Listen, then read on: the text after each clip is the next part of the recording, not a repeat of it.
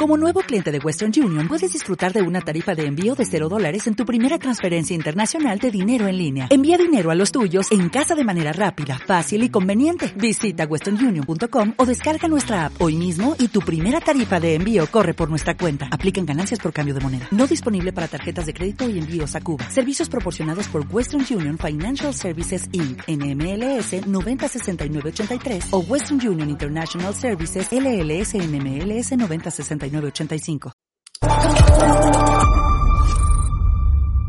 Negre es poco más que una sabandija y un analfabeto. Sabandijas más representativas de la ultraderecha mediática, Javier Negre. Negre, el propagandista ultra que se ha convertido en la referencia mediática de la derecha. ¿De dónde surge esta mierda de estado de alarma? Negre es básicamente un pobre analfabeto. ¿Debería Javier Negre estar en la cárcel? O rata de dos patas.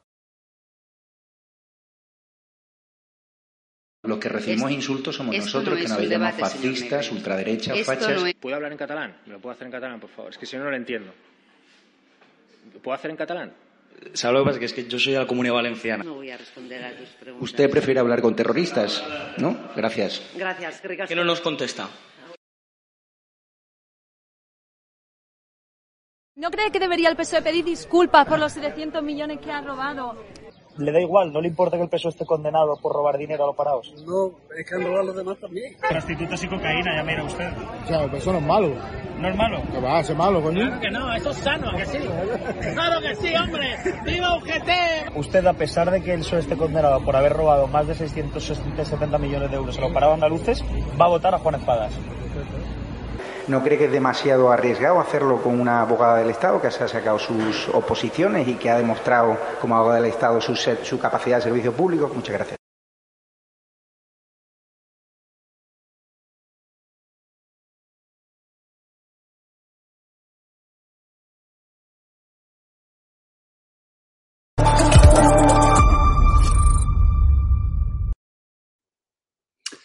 Bienvenidos una vez más al programa del Doctor Patreon en estado de alarma televisión. Bueno, veíais en la intro que hablaba ahí una rata diciendo eh, cosas sobre estado de alarma televisión. La verdad es que, hombre, si, si algunos, ya no digo todos, algunos, vamos a poner un 10%, o bueno, el 0,1% lo podemos bajar, o 0,01% de la peña que forma Unidas Pandemias, pues yo creo que si tuvieran, eh, vamos, ni la mitad de los estudios que tenemos algunos que salimos en estado de alarma, seríamos un país de increíble.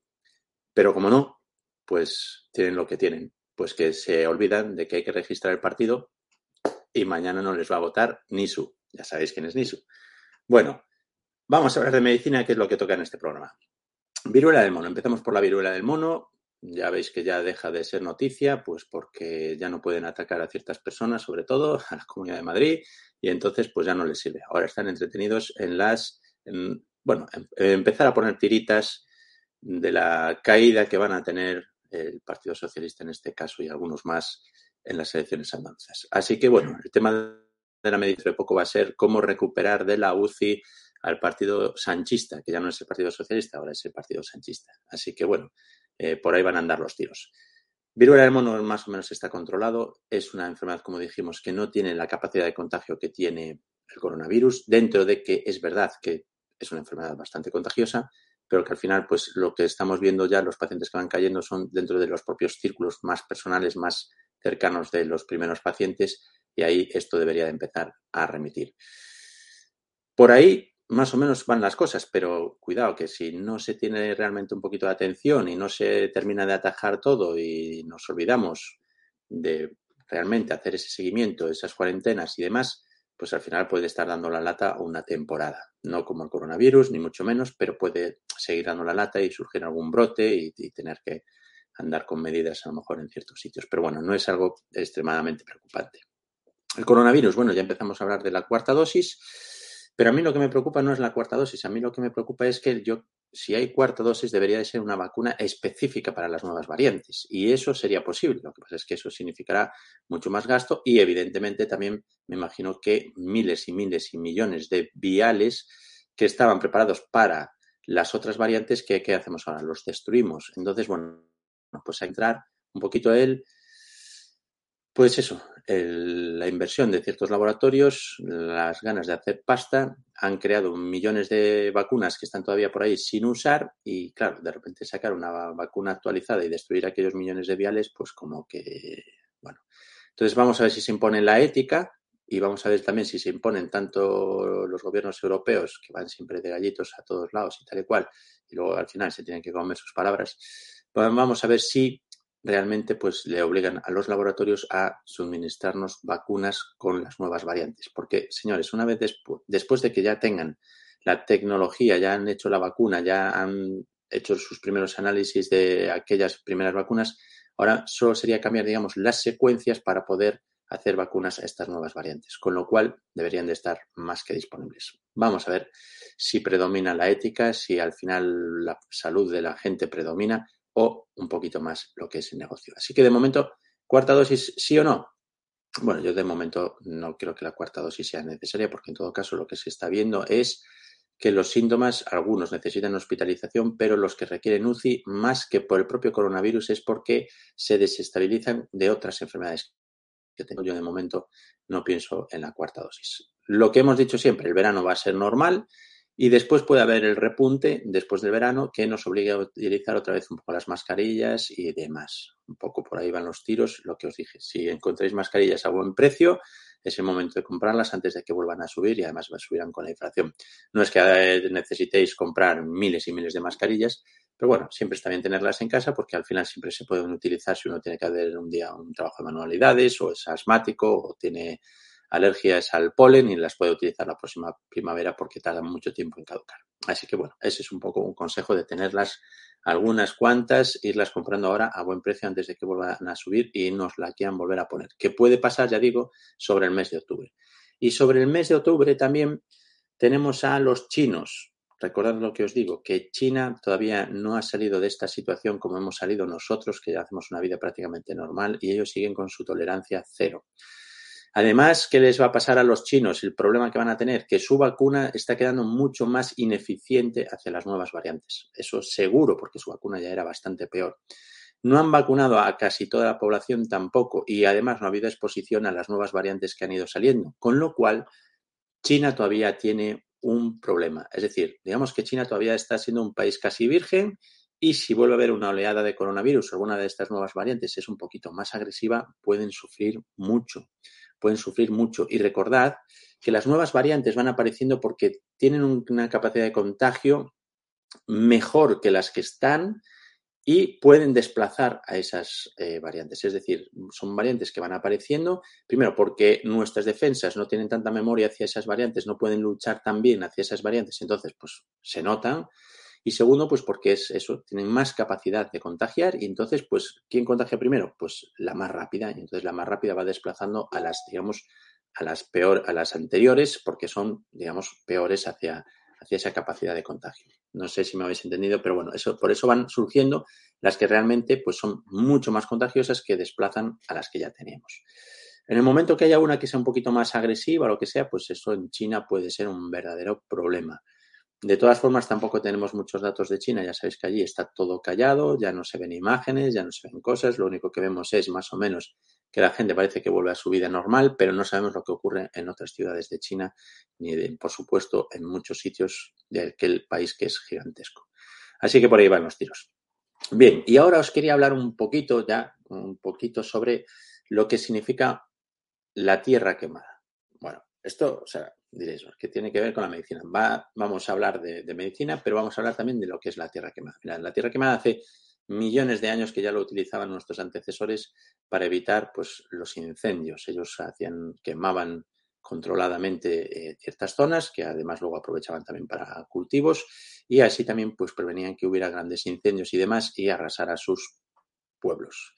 Después eso también lo fueron, digamos, utilizando los ejércitos y antes los ejércitos, pues evidentemente no les llegaban en aviones los suministros y demás, sino que tenían que aprovechar los suministros de cada una de las zonas. Entonces, ¿qué es lo que hacías cuando querías detener el avance de tu enemigo?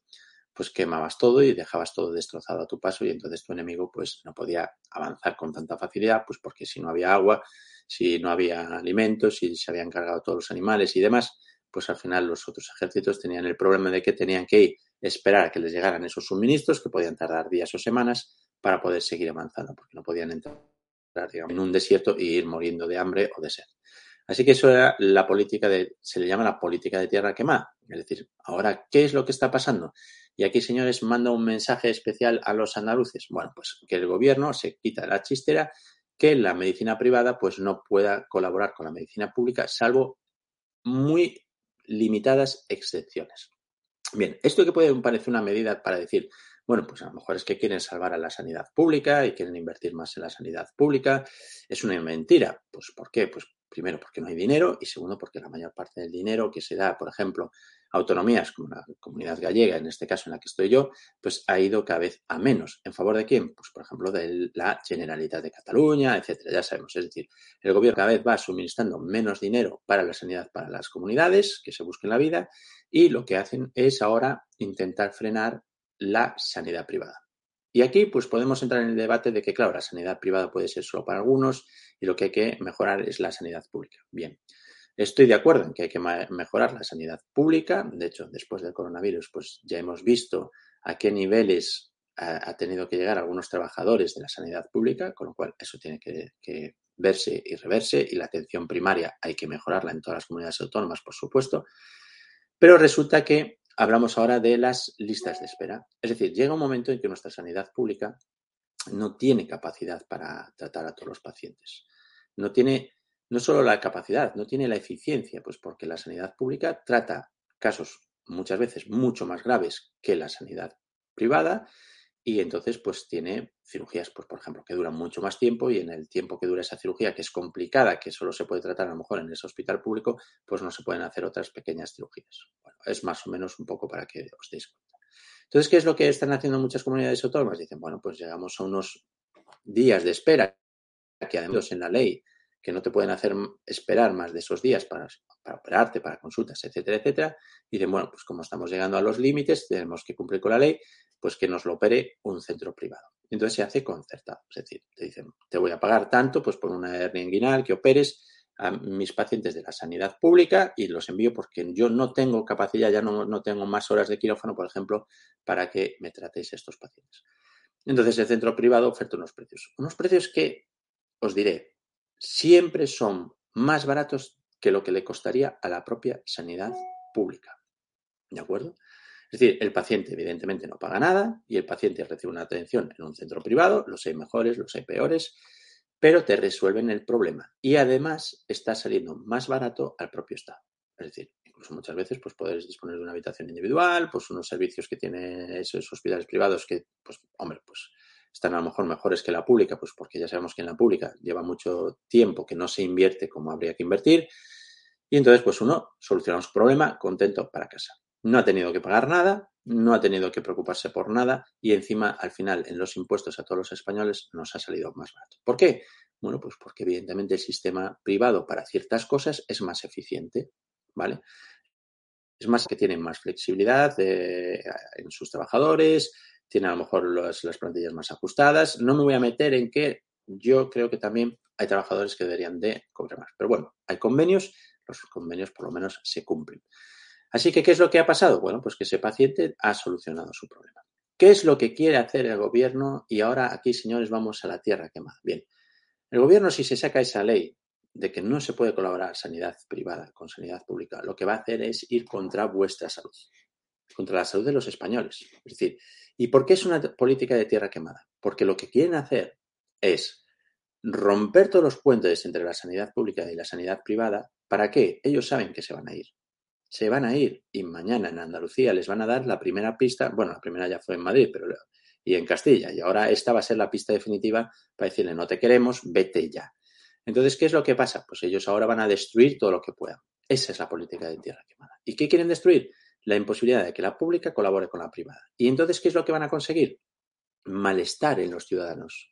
Es decir, lo importante, señores, y por eso se lo tenéis que contar a todos los que conozcáis y sobre todo tenéis que decirles por qué hay que ir y no votar a cierta gente, es porque es generar ahora un estado de malestar, un estado de malestar para que los que vengan detrás se tengan que comer ese estado de malestar y no pueden avanzar en sus políticas, por ejemplo, de disminuir los impuestos, de hacer un país más libre y no ideológico como el que tenemos.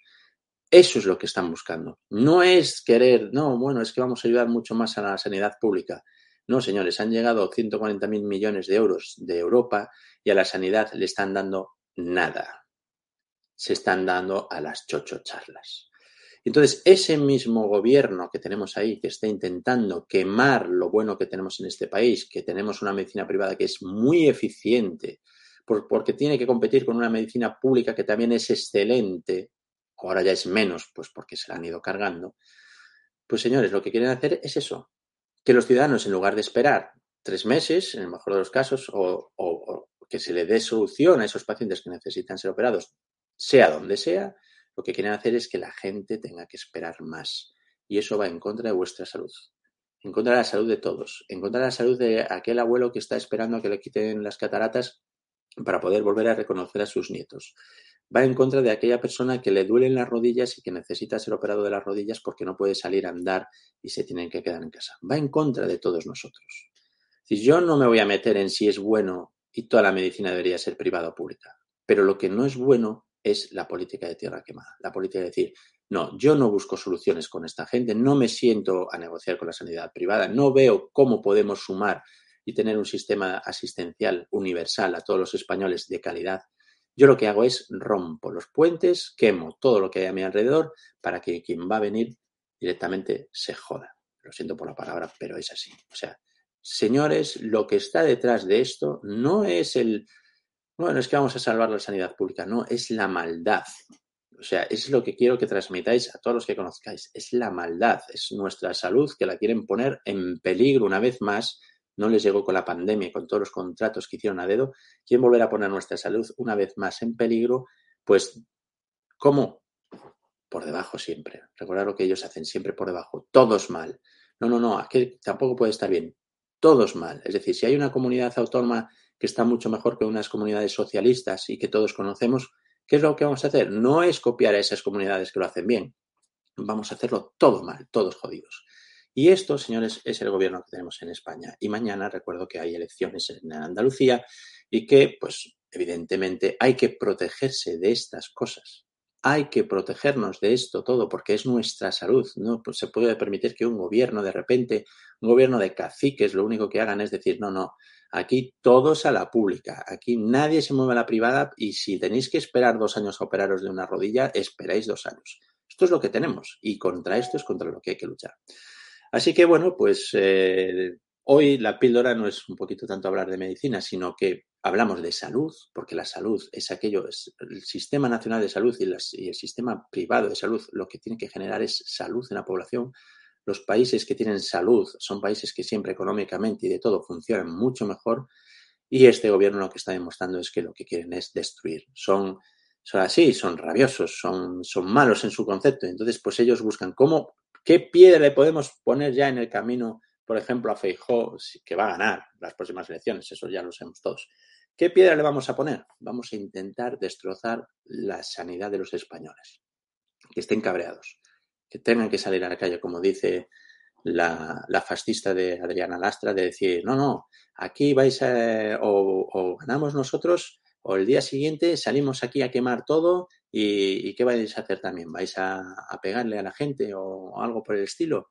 No, esta gente mala, que se les ve, porque es que al final les puede, les sale el veneno, es decir, esta gente si se muerde la lengua, pues echarían espuma por la boca, pues esta gente, ¿qué es lo que tiene? Pues eso, es decir, como ya se ven perdidos, dicen, vamos a joder a todos los españoles, vamos a dejarlo lo peor que pueda. Entonces, Recordar que yo no he fallado muchas cosas en la pandemia. A partir de ahora, a partir de estas elecciones que van a perder de forma brutal, ¿qué es lo que va a pasar?